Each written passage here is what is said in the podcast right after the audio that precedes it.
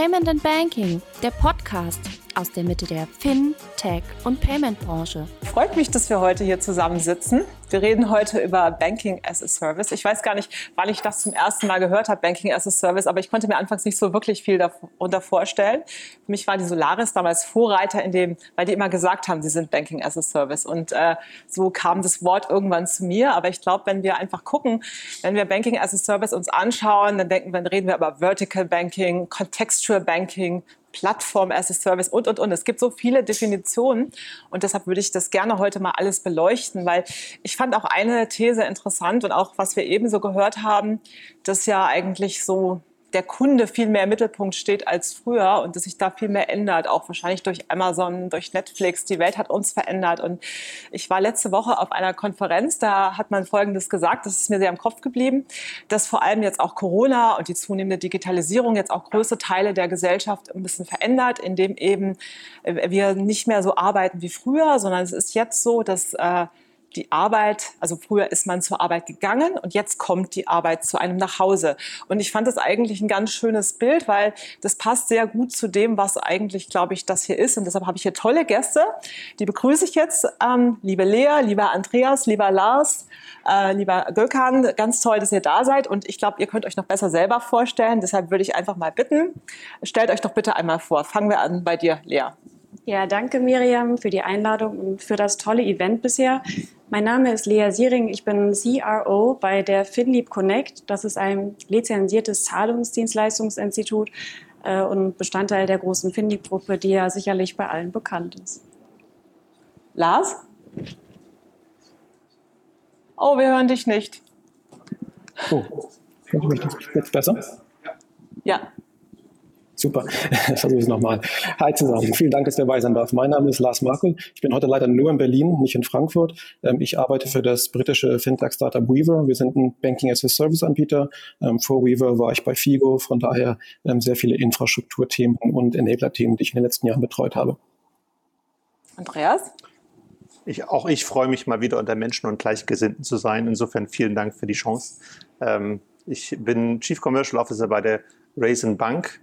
Äh, auch wir sind ein Banking-as-a-Service-Anbieter für verschiedenste Bankdienstleistungen und ähm, wie der Name nahelegt, der mag dem einen oder anderen was sagen, ähm, seit drei Jahren hundertprozentige Tochter von Raisin in Deutschland und der Weltsparen bekannt. Ähm, seines Zeichens ja auch ein nicht ganz kleines Fintech. Gökhan. Ja, erstmal schönen guten Tag. Mein Name ist Gökhan Nasenin. Äh, Böse Zungen würden sagen, ich bin Mädchen für alles. Ich würde sagen, Ein-Mann-Einsatzkommando, verantworte für die Dachregion bei der FIS, den gesamten Vertrieb, aber auch die Produkt- und Go-to-Marketing-Strategie für den Bereich Banking Solutions. Also wenn wir jetzt mal uns diese Begrifflichkeit des Bankings angucken, ich glaube, manchmal hilft das vielleicht, auch wenn wir uns überlegen, was ist denn das eigentlich Banking as a Service?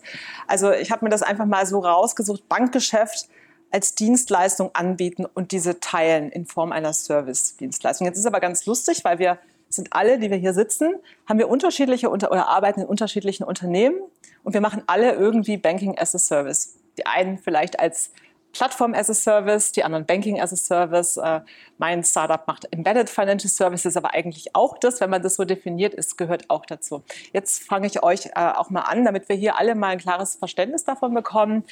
Ähm, was ist dann eure Definition jeweils von Banking as a Service, damit wir mal so eine, ich sag jetzt mal, uns hier irgendwo einordnen?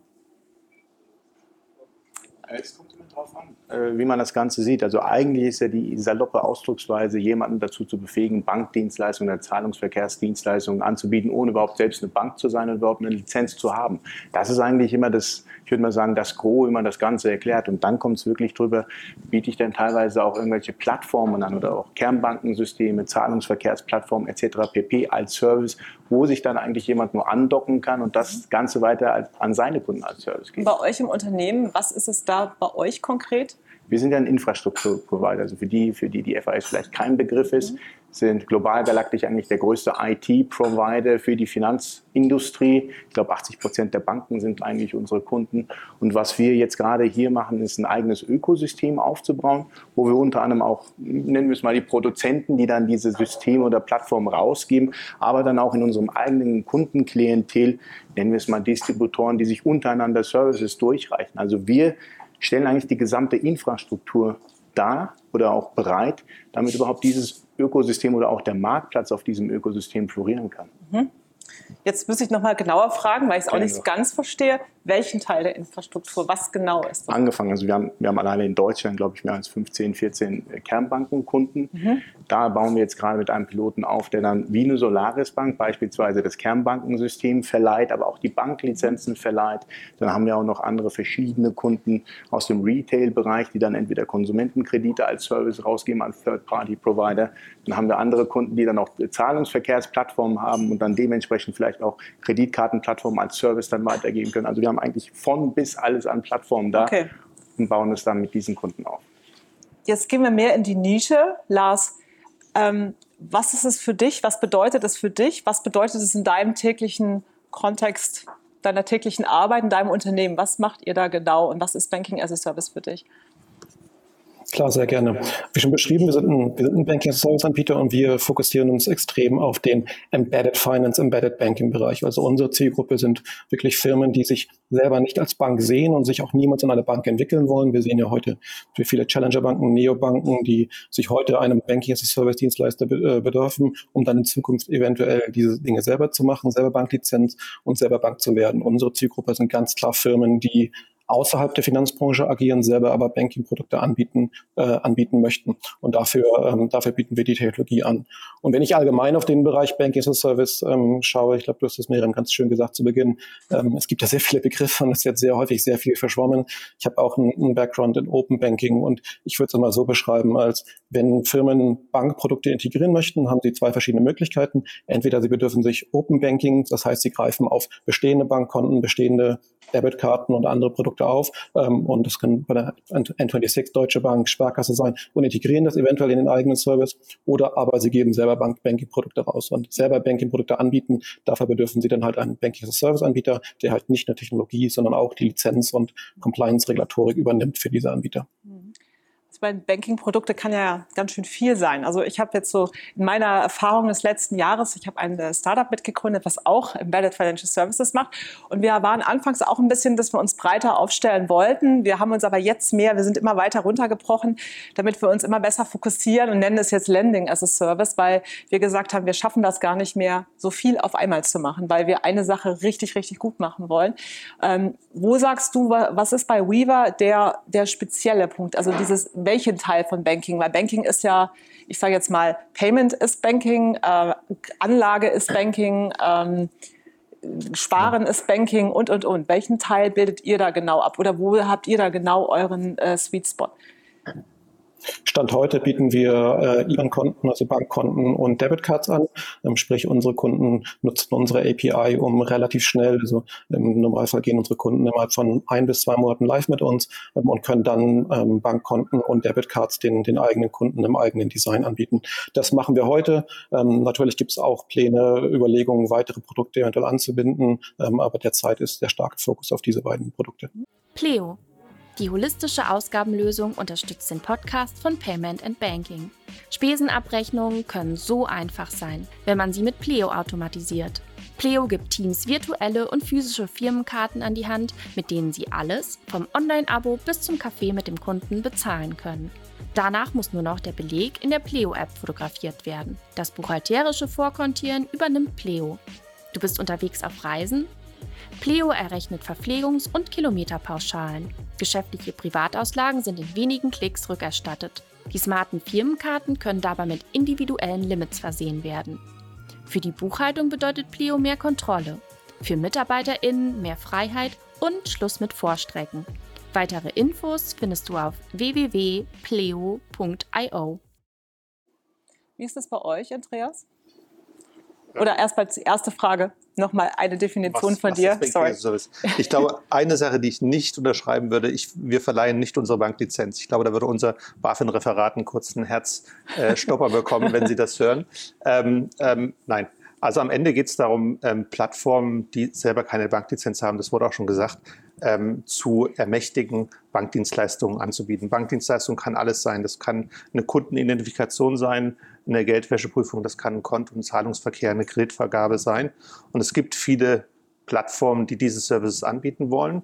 nicht die nötige Know-how und oder Lizenz haben und dafür im Hintergrund eine Bank brauchen. Wichtig ist, am Ende sind die Plattformen die Owner der Kunden, die sind die Schnittstelle zum Kunden, die bestimmen auch das Kundenerlebnis maßgeblich und wir versuchen uns so smooth wie möglich dahinter zu integrieren, um auf der einen Seite natürlich regulatorische Standards einzuhalten. Dafür sind wir auch im Spiel. Das erwartet auch die BaFin von uns ähm, oder die EBA oder wer auch immer.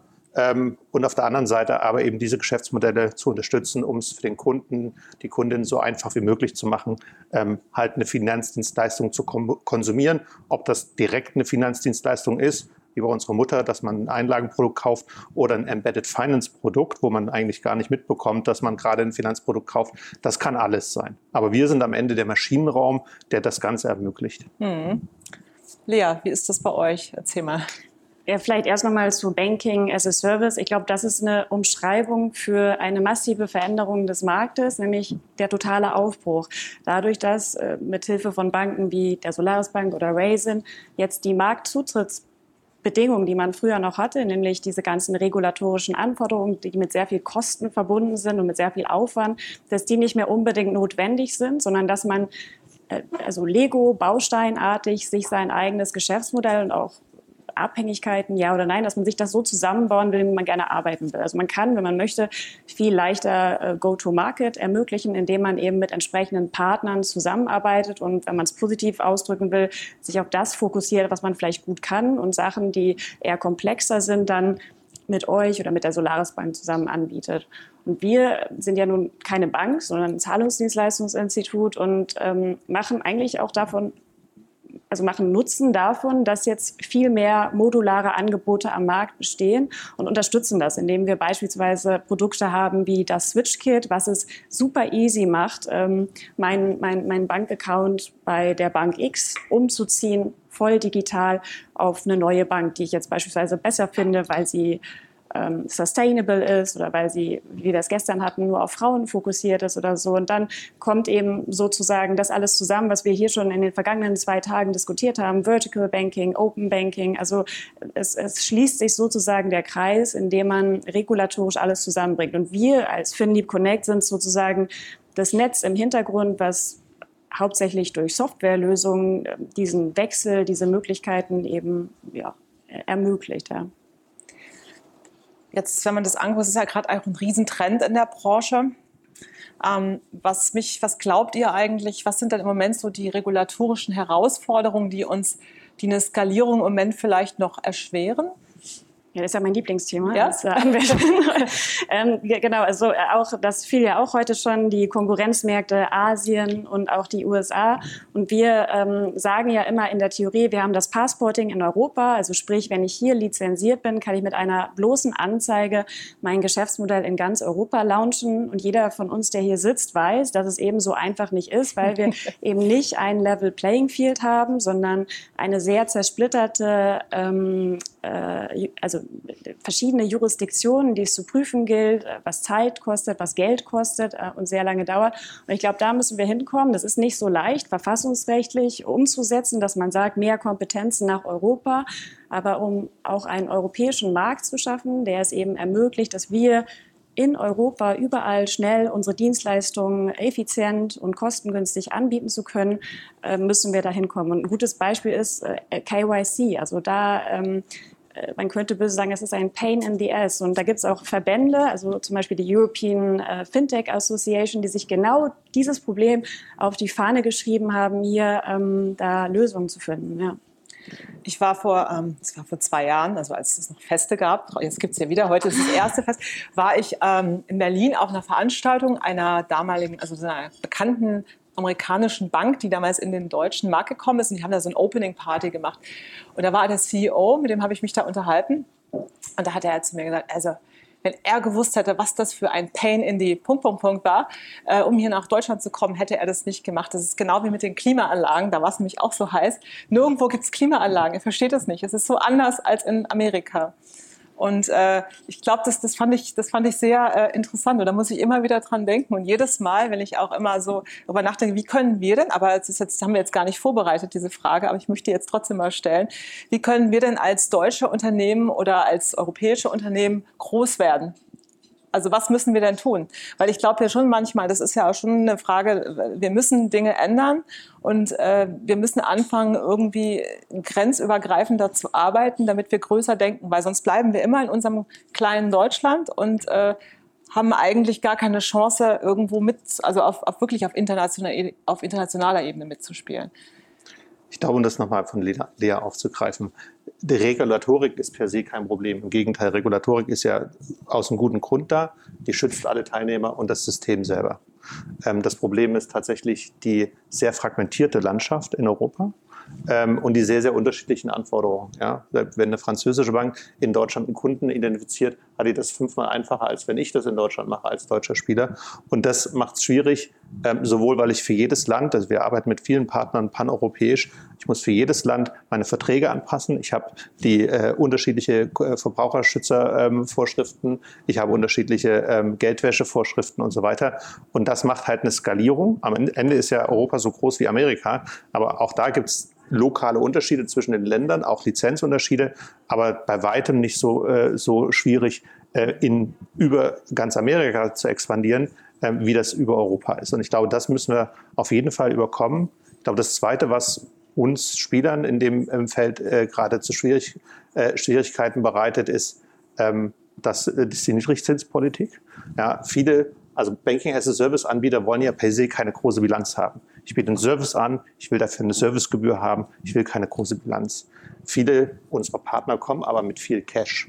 Ja, dieses Cash gibt es nun mal. Und ähm, das kostet nicht nur Geld über die Negativzinsen, das kostet vor allen Dingen auch ähm, ähm, ähm Kapital.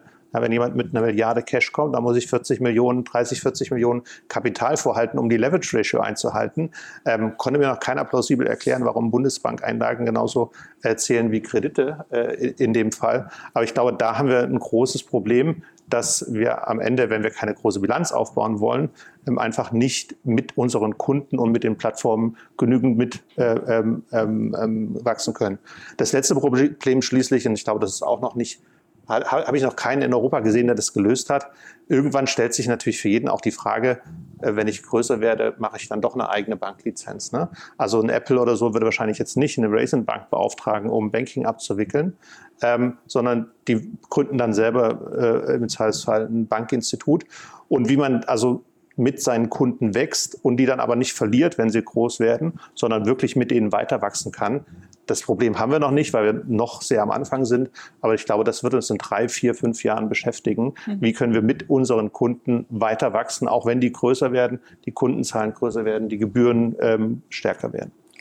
Wie siehst du das als amerikanisches, ich sag mal aus Sicht eines amerikanischen Unternehmens, einfach mal um auf diese Frage nochmal einzugehen? Ich würde auch behaupten, ein Problem, was wir überhaupt dann paneuropäisch hätten, ist überhaupt das Kundenverhalten oder das gesamte, ich würde auch sagen, das Ausgabeverhalten. Wir können jetzt nicht die Kollegen aus den Nordics vergleichen mit beispielsweise Südeuropäern. Allein schon die Offerings so anzupassen, dass es paneuropäisch passen wird. Ich glaube, ich würde nicht sagen, dass die Krux, aber das ist erstmal eine Challenge. Ja. Wir müssen ja schon äh, kundenorientiert die Produkte oder auch die Offerings generieren, nicht andersrum. Und das ist ja immer Fe der Fehler der Banken der letzten Jahrzehnte gewesen, einfach Produkte zu erstellen, wo die Bank dachte, ja, das ist eigentlich interessant, das könnte den Kunden interessieren. Wobei das ja sich geändert hat jetzt momentan. Wir müssen ja mehr Kunden kundenzentrisch werden. Und ich glaube, die größte Problematik, die wir hätten, und deswegen sollten wir vielleicht in Deutschland erstmal mit unseren Nachbarn anfangen oder mit denen, wo wir denken, die sind genauso ähnlich wie wir, um vielleicht die richtigen Offerings erstmal auf die Beine zu stellen und dann zu verproben, wie weit kann ich eigentlich diese Grenzen austesten und weiter verbreiten. Muss ich jetzt auch da einsteigen, wenn ich dann überlege, aber warum schaffen es dann amerikanische Unternehmen, also Produkte wie Apple und so weiter, die schaffen es grenzübergreifend, die Leute zu begeistern, ja, weil sie einfach eine tolle Usability haben und da geht's, äh, da ist es eigentlich grenzenlos und schrankenlos. Und äh, warum kriegen wir das so nicht hin? Das frage ich mich auch manchmal. Denken wir zu kompliziert manchmal? Sind wir zu verhaftet in unseren ganzen, ich sag mal, regulatorischen Anforderungen und haben wir zu viel Angst, Dinge auszuprobieren? Ich würde es gar nicht so negativ sehen, aber sag, ein bisschen unfair, Apple mit Banking zu vergleichen.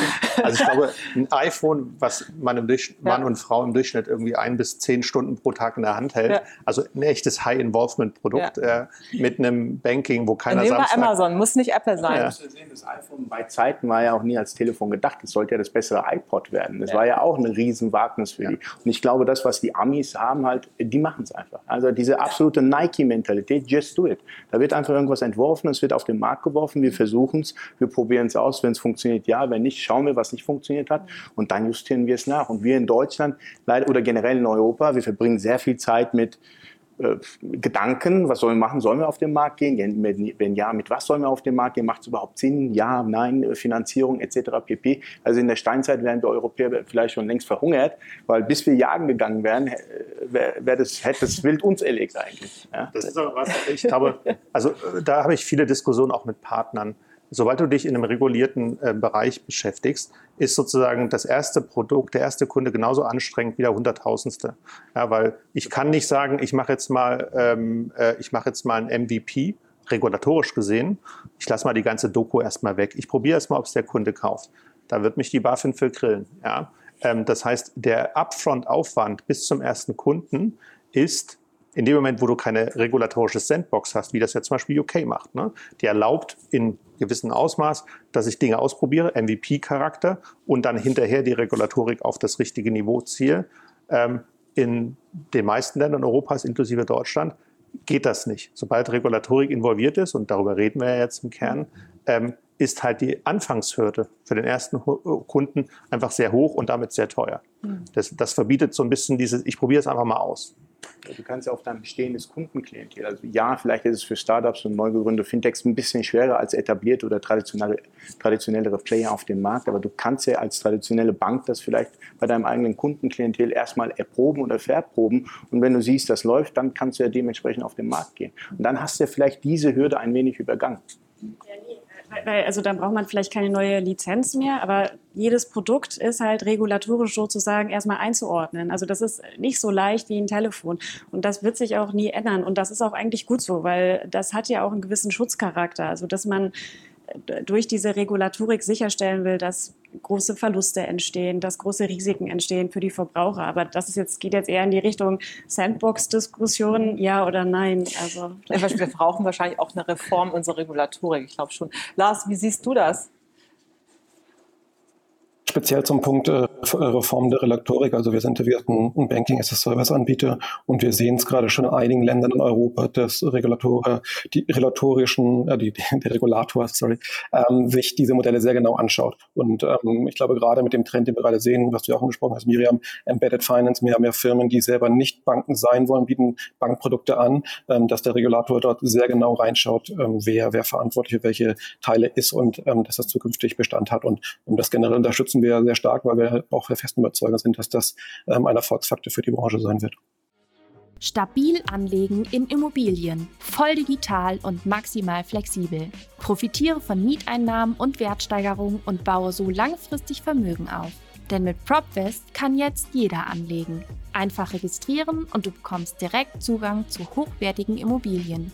Wähle deinen Weg zu einer starken Rendite. Lege entspannt mit dem Immobiliensparplan an, wo du bestimmst, was du im Monat anlegst und PropFest die beste Anlageoption für dich findet. Oder du machst dein eigenes Ding mit PropFest Select.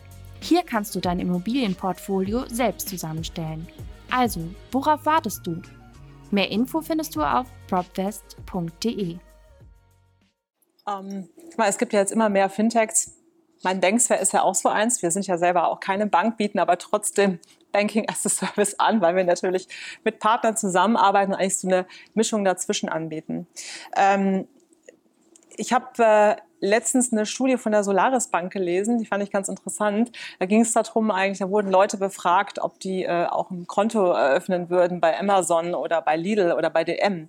Und äh, das war schon erstaunlich, wie hoch das Vertrauen der Menschen in diese Marke ist und, und äh, ich glaube in diese Art von Plattform. Äh, ich fand das sehr faszinierend und ähm, deshalb würde ich jetzt auch mal gerne so ein bisschen das Thema dahin gehen, wo geht denn hier die Reise hin? Was glaubt ihr?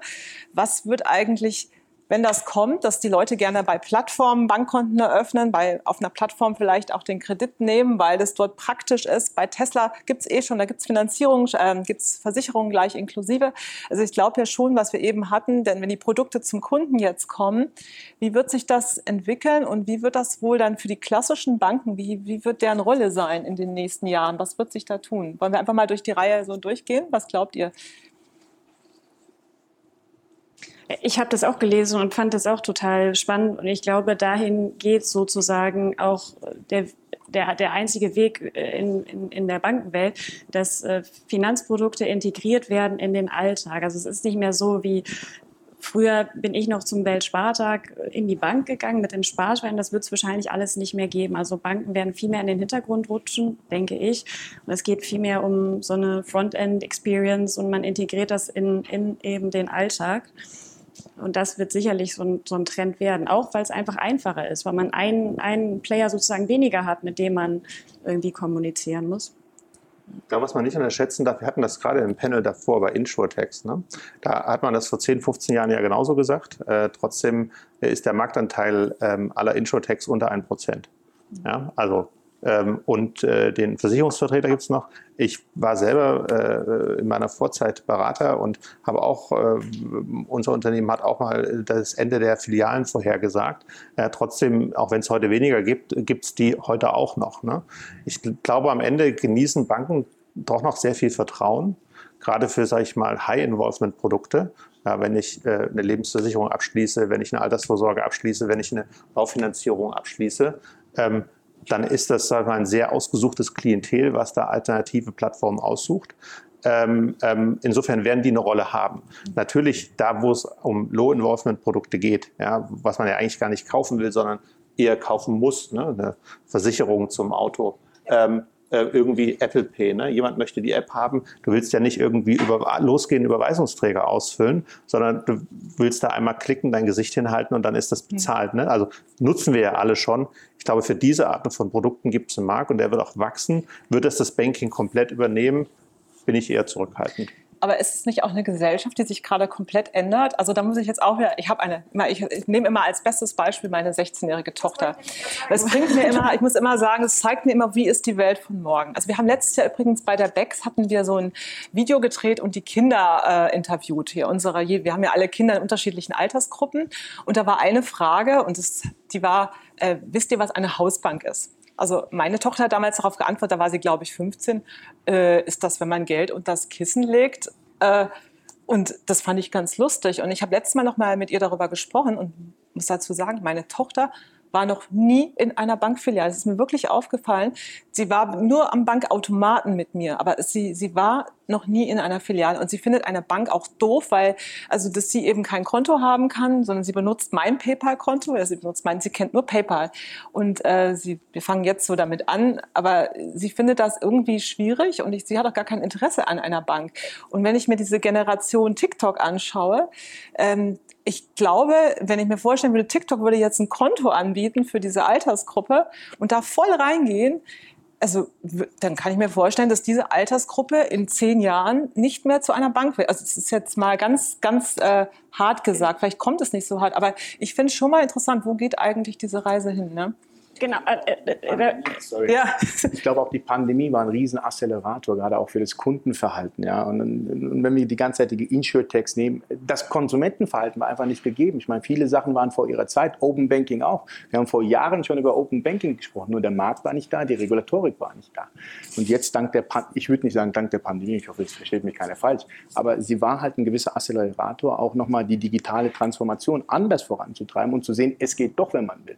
Und ich glaube, das hat auch viel viel auch bei dem Konsumenten geändert. Ich meine, schauen wir uns nur mal an, wie viele Leute heute äh, Contactless überhaupt zahlen. Ja? Wir haben erst gestern gelernt, mit der Karte zu zahlen, heute lernen wir dann mit dem Handy zu zahlen. Also es geht wirklich rapide, gerade auch bei uns in Deutschland. Ich glaube, du wolltest dazu auch noch was sagen.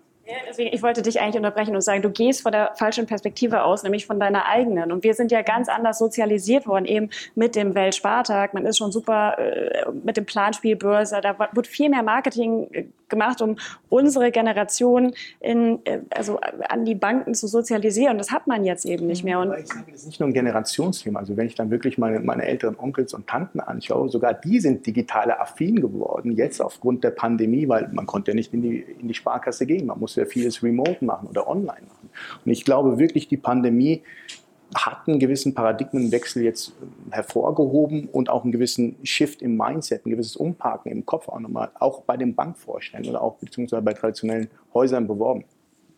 Ich glaube, also um nicht falsch verstanden zu werden, ich glaube, ähm, der, der Trend, dass wir dasselbe Banking jetzt nur digital anbieten, Das ist ja das, was die meisten machen. Ne? Auch wenn wir in der Schule über Digitalisierung reden, dann kriegen wir halt was per PDF zugeschickt, drucken es aus, füllen es aus, scannen es wieder ein und schicken es wieder ab und denken, wir sind digital. Ist ja nicht digital. Ne? Und das meiste, was es heute an digitalen Banking gibt, ist eigentlich der Kontoauszug nur auf dem Screen. Aber der ist nicht anders als vorher. So, ich glaube, der wirkliche Shift kommt in dem Fall, und da sind wir aber nicht bei Banking as a Service und bei Embedded Finance, wenn ich das, wie bei Apple, ne, wenn ich das Finanzprodukt gar nicht mehr spüre, sondern eben durch einen Doppelklick irgendeine äh, Bezahlung auslöse. Das fühlt sich aber nicht mehr wie ein Bank Bankprodukt an. Ja, oder wenn ich eine Reise buche und automatisch die Versicherung oder äh, irgendeine Mietwagenzahlung mit abgewickelt wird.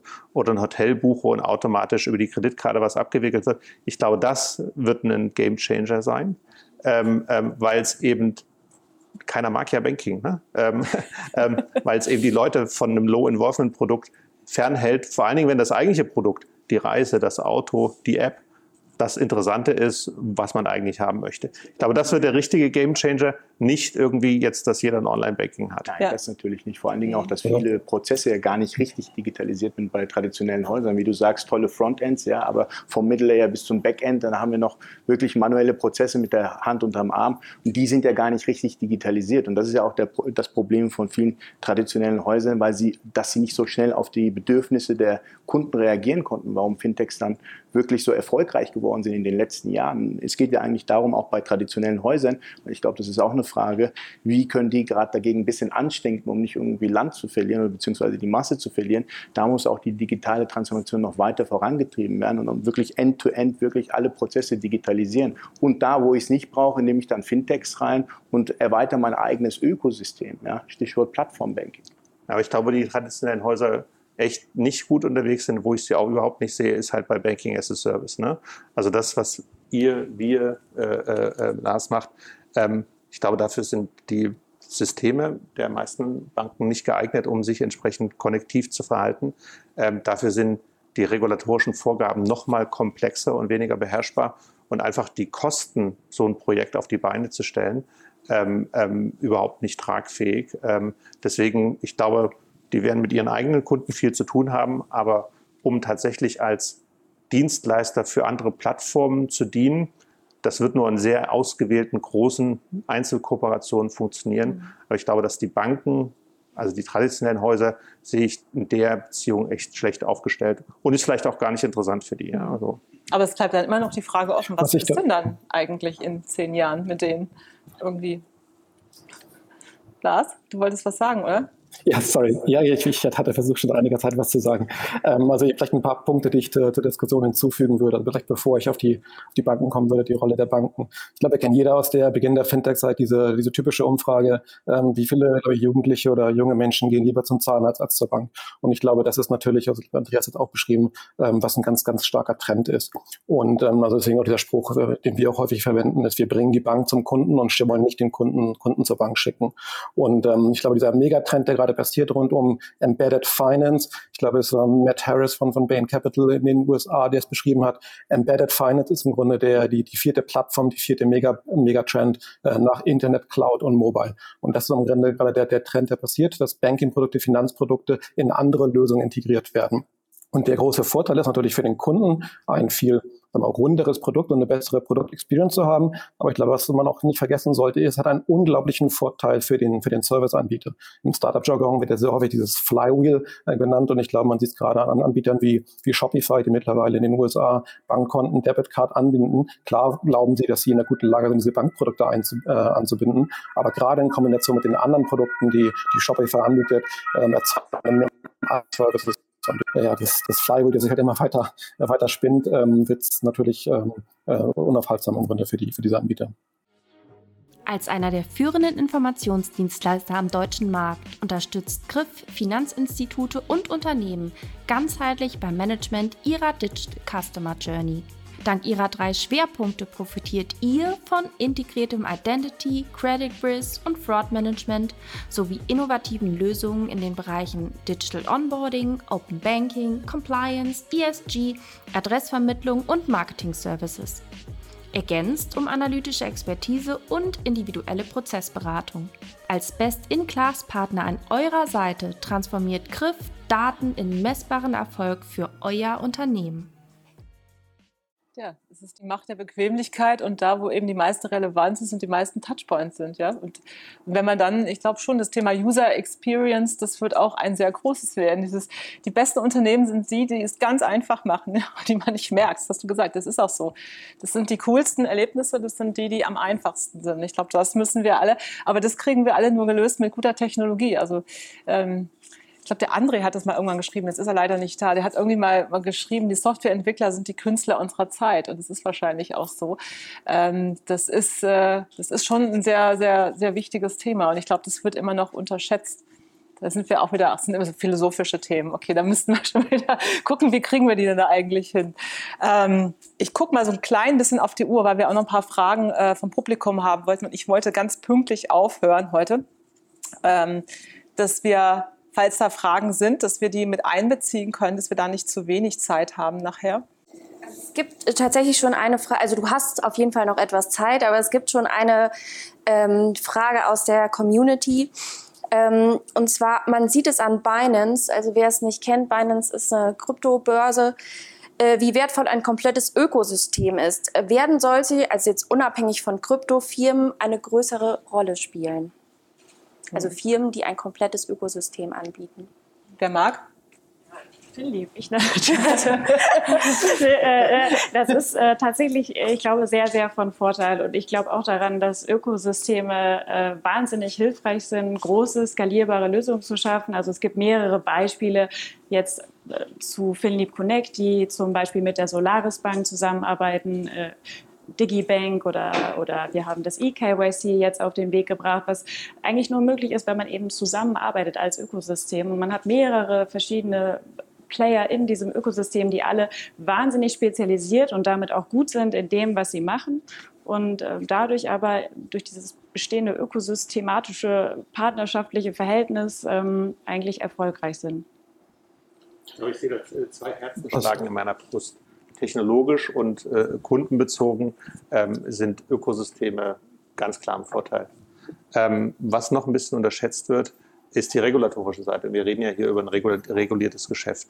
Ähm, Gott sei Dank sozusagen wächst da auch das Verständnis dafür. Also vor, vor drei, vier Jahren waren die meisten Gründer, die bei uns am Tisch saßen und mit uns diskutiert haben, sehr überrascht, dass sie ja auch in gewissermaßen von der Regulatorik betroffen sind, weil natürlich ich als lizenziertes Unternehmen ähm, ja auch mit meinem Partner zusammen, dem ich ja viele Dienstleistungen, gerade die Schnittstelle am Kunden auslagere, natürlich auch dafür sorgen muss, dass die Plattform das mit einem gewissen Standard tut. Ja, weil äh, Auslagerung heißt ja nicht, dass ich die Verantwortung abgebe, sondern nur das Doing. So, und ich glaube, in solchen sehr verteilten Netzwerken ähm, ähm, die Kontrolle auch aus einer aufsichtsrechtlichen Perspektive zu behalten, das wird sehr, sehr schwer. Das Thema ist erkannt, ja, sowohl in dem neuen ähm, äh, Finanzmarktstabilisierungsgesetz als auch in den neuen IBE-Guidelines ist das Thema Outsourcing deutlich, deutlich an Bedeutung gewonnen und die Überwachungsmechanismen werden deutlich stärker eingefordert, nicht nur für unmittelbare Auslagerung, sondern auch für Weiterverlagerung. Und da, sage ich mal, in sehr verteilten Ökosystemen dieses, diese Kontrollmechanismen aufzusetzen und jeden Tag auch zu kontrollieren, das ist eine enorme Herausforderung. Äh, da habe ich großen Respekt vor. Ja, und da, da muss man halt gucken, wie, wie man das noch effizient in solchen sagen wir, Ökosystemen dann auch hinbekommt. Ich glaube, Lars hatte schon so ja, ja, das zustimmend so, genickt. genau, was ich noch hinzufügen würde, ist, klar, Ökosysteme haben durchaus einen enormen, Vorteil, aber wie schon, wie schon vor, äh, vorweg erwähnt, der absolute Kundenfokus ist, glaube ich, das, was gerade passiert. Also wenn man vielleicht die, die Bankenlandschaft in traditionell anschaut, Universalbanken, die eine Vielzahl von Kunden mit, äh, mit Banking-Produkten äh, ähm, ja, äh, verkaufen wollte. Ähm, ich glaube, das ist gerade was extrem im Wandel ist. Firmen fokussieren sich viel, viel stärker auf eine bestimmte Zielgruppe und bieten eine, äh, eine Varietät von verschiedenen Produkten an. Das ist Banking, das ist vielleicht in Zukunft ja Versicherung und ganz andere. Und ich glaube, gerade dieser Fokus auf eine bestimmte Zielgruppe, auf eine bestimmte Kundengruppe ist ein unglaublicher Vorteil ähm, im Vergleich zu vielleicht Universalbanken, die versuchen an, viel, ähm, an vielen ähm, Kunden das gleiche Produkt zu verkaufen. Das glaube ich auch, weil dadurch einfach die besten Produkte für die jeweilige Zielgruppe entstehen. Wenn du daraus Ökosysteme kreierst, kannst du alles innerhalb, alles für diese eine Gruppe anbieten. Das hat, ich glaube, da fließt ganz viel zusammen.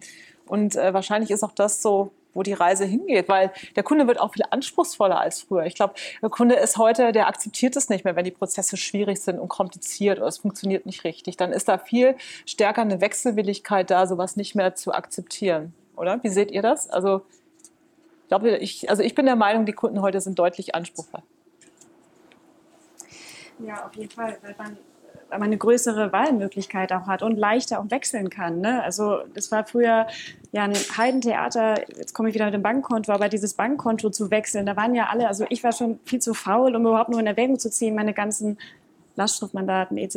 irgendwie manuell zu ändern. Und das ist jetzt alles viel einfacher geworden. Man kann es nebenbei in der Bahn auf seinem Handy einfach ändern. Ja deswegen ja, ist der Kunde auch anspruchsvoller geworden. Müssen wir jetzt eigentlich mal die Runde fragen, wie viele Leute haben eigentlich in letzter Zeit so das Bankkonto gewechselt?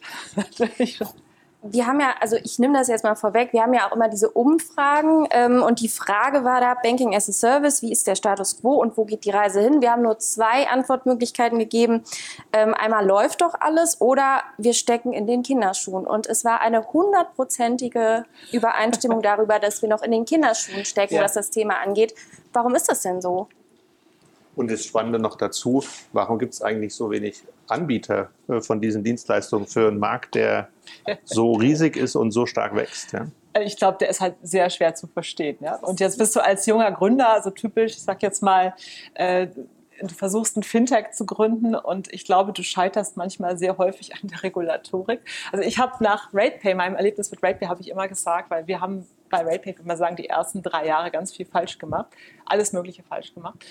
Und es lag viel daran, dass wir äh, keinen Anwalt mit äh, im Boot hatten. Und ich habe immer gesagt, wenn ich noch mal gründe, dann muss so ein Anwalt mit im Boot sein. Deshalb, es war auch so einer der Gründe, wo ich gesagt okay, wir müssen Banksware machen, weil da ist dann jemand, der versteht das wenigstens. Weil wenn ich das irgendwelche, ähm, ich sag jetzt mal, regulatorischen Schriften da gelesen habe, habe ich überhaupt nichts verstanden. Und ich glaube, das ist total schwierig für junge Gründer, die sagen, ich möchte da rein in diesen Bereich. Ich glaube, es hilft, wenn du ein bisschen Berufserfahrung hast, aber es ist halt nicht so einfach zu durchdringen, glaube ich. Oder? Ist auch nicht nur mit Tech zu lösen. Eben, stimmt. es ist nicht nur Tech, es ist auf dem Markt gegeben sein. Ja. Der ist aber da. Also ich treffe jede, wir reden jetzt von dem Bedarf, aber es ging ja darum, warum wir in den Kinderschuhen sind. Und die Capgemini hatte schon 2019 hier im World Fintech Report eigentlich über Open Experience gesprochen, was eigentlich der Door-Opener für Embedded Finance gewesen ist. So. Das sind aber zwei Jahre jetzt vergangen. Da ist vielleicht einiges geschehen, aber noch nicht so viel, wie es eigentlich sollte. Und gerade von traditionellen Häusern. Es waren ja immer mehr, ich würde mal sagen, die innovativen Player auf dem Markt, die vorgerückt sind.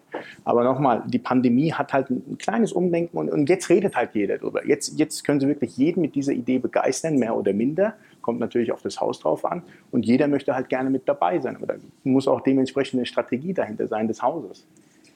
Also ich finde, wir stecken in den Kinderschuhen ist eigentlich eine sehr gute Metapher, weil ein Kind großzuziehen dauert auch in der Regel 18 Jahre. Ja?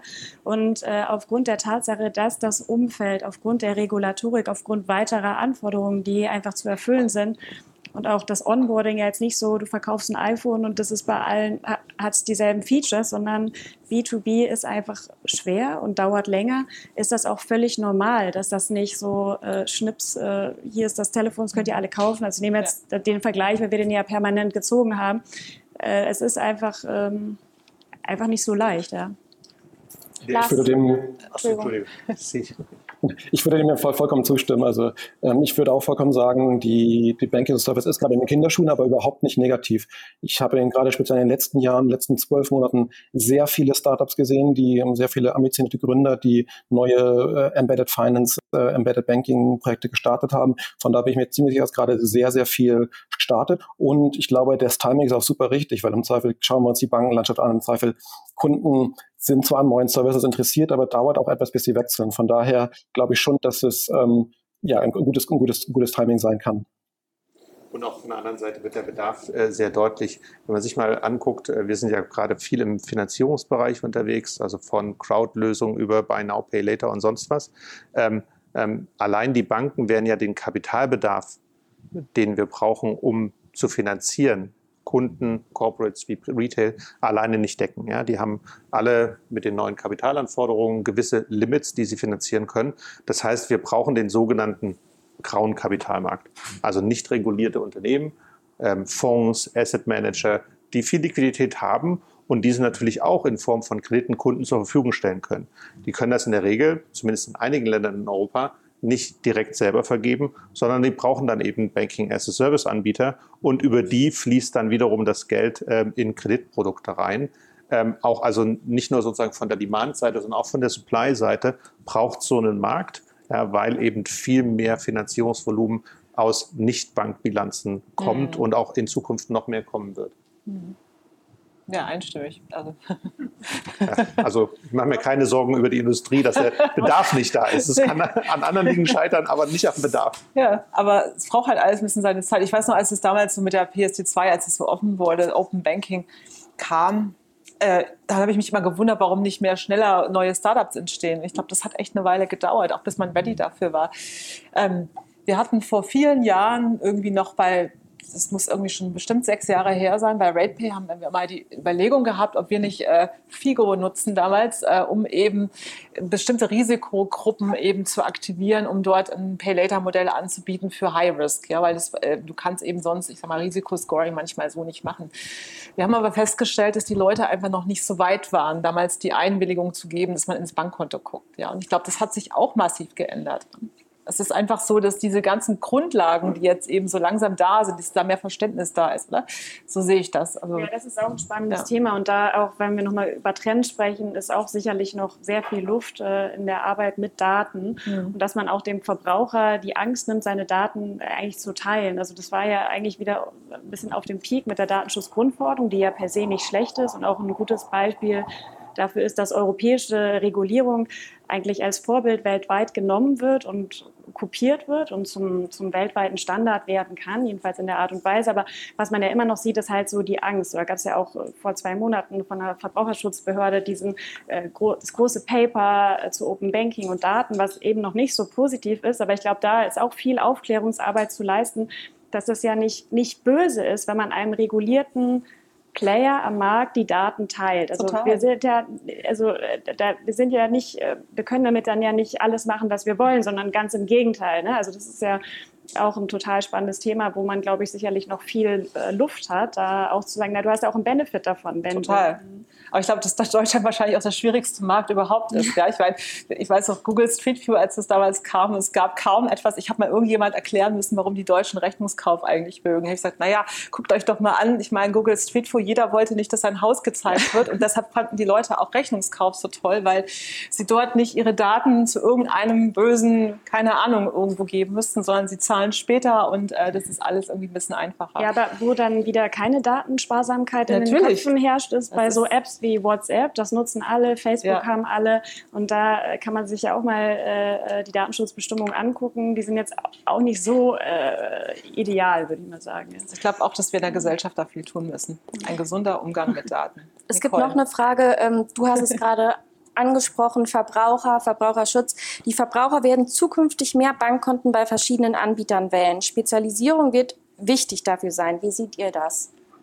Absolut, wir haben es heute schon. Also ich gehe von mir selber aus, ich habe drei verschiedene Bankkonten, ein Spaßkonto, ein Anlegkonto, ein Irgendwas-Konto, Konto für die Frau ähm, ist alles dabei. Und ich, und ich glaube, es ist ja genau das, was die Lea vorhin gesagt hat. Es ist ja eigentlich einfach, heute ein Konto auch umzuziehen oder auch ein Konto aufzumachen. Ja? Machst Ident Now, nimmst dein Handy mit, bist irgendwo unterwegs und hast schon ein neues Konto gemacht. Wenn du Glück hast, kriegst du eine Metallkarte dazu, darfst du in Kryptos anlegen etc. pp. Ich glaube, die, die Verlockungsangebote sind ja heutzutage auch größer, neue Kunden zu fangen. Und ich, ich bezweifle echt, dass es äh, noch Menschen geben wird, vielleicht in fünf bis zehn Jahren, die nur ein Konto haben, vielleicht doch, ja.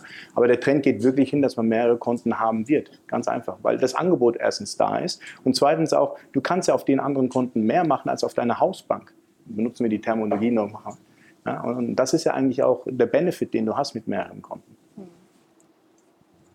Aber ich glaube, ganz langfristig, also jetzt haben wir so eine Zersplitterung, wo für jede, dann, dann, dann gibt es wieder sowas wie eine Amazonisierung. Ich habe das Wort, was du in diesem Interview benutzt hast, fand ich total gut.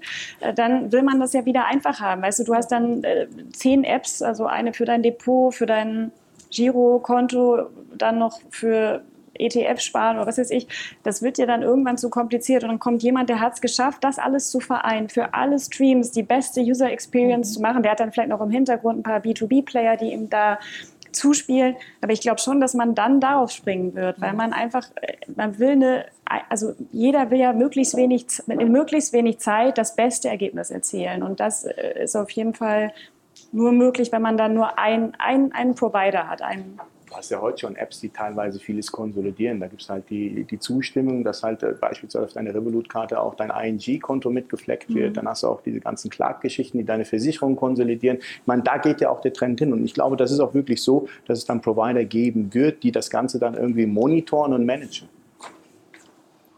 Konto ist ja auch nicht gleich Konto. Ich glaube, äh, es gibt halt, äh, nein, also was ich, wenn, wenn man bei unserer Mutter Weltsparen äh, eine Einlage tätigt, macht man im Hintergrund auch ein Konto bei der Raisinbank auf, was ein Transaktionskonto ist. Ähm, weiß der Kunde, dass er Kunde der Raisinbank ist? Weiß der Kunde, dass sein Konto ist? Ja, wenn er die TNCs sehr genau gelesen hat, weiß er das. Ähm, aber im Regelfall kauft er ja nicht dieses Produkt, sondern es halt ein Beiprodukt. Ne? Genauso ist es bei deinem Depot. Genauso ist Revolut wahrscheinlich eher eine Karte. Ja, da ist auch ein Konto dabei. Ne? Aber die wenigsten nutzen das ja als ihr Hauptkonto, wo Gehalt und Zahlungen reingehen, sondern das ist eigentlich nur ein Weg, die Karte zu befüttern. Ne? Insofern ähm, äh, spannend ist dann sozusagen, zu welchen Kosten produziert man diese Konten und wie kann man die dann auch monetarisieren. Ähm, ähm, aber ich glaube, das jetzt alles Konto zu nennen, ist ein bisschen vermessen. Ja? Also ich würde jetzt die Konten bei uns, das sind halt am Ende transaktionszweckgebundene Dinge, die werden gebraucht, um das Geld von A nach B zu bewegen ähm, aber ist nicht wirklich ein Produkt, was der Kunde kauft. Ja, das ist halt ein, eher ein Artefakt. Tja, also kommen wir langsam zum Abschluss. Ich, also wir könnten jetzt ewig weiter diskutieren, weil es wahrscheinlich gar nicht zu Ende geht. Und das äh, vierte große Ding nach dem Internet äh, als Embedded Financial Services finde ich auch interessant. Also wir sind alle auf dem richtigen Weg, glaube ich. Äh, ich wünsche mir nur persönlich, dass wir in Deutschland nicht zu klein denken und äh, vielleicht größer werden, auch auf, auch auf europäischer Ebene, damit wir da einfach mehr zusammen machen können und da nicht abgehängt werden. Ich möchte mich ganz herzlich bei euch bedanken. Äh, es war ein tolles Panel. Und ja, ich freue mich. Äh, es hat echt sehr viel Spaß gemacht. Schade, dass du nicht hier dabei warst, Lars, aber ich ähm, hoffe, du hast dich wohlgefühlt und konntest gut mitdiskutieren. Danke, Danke ja, sehr gerne. Das globale Technologieunternehmen Visa ist weltweit führend, wenn es um digitales Bezahlen geht. Visas Ziel ist es, die Welt mit dem innovativsten, zuverlässigsten und sichersten Bezahlnetzwerk zu verbinden und das in mehr als 200 Ländern und Regionen mit globalen und lokalen Kooperationspartnern. Das VisaNet ist eine offene Plattform für Banken, Fintechs und viele weitere Partner. Hier entwickeln alle gemeinsam die Payment-Innovationen von morgen. Die digitale Geldbörse im Smartphone, aus dem Auto heraus bezahlen im Connected Car oder virtuell unterwegs mit Kryptowährungen? Visa ist mehr als eine Plastikkarte. Visas Anspruch ist es, die besten technologischen Lösungen zu entwickeln, um zu bezahlen und bezahlt zu werden. Für jeden und überall.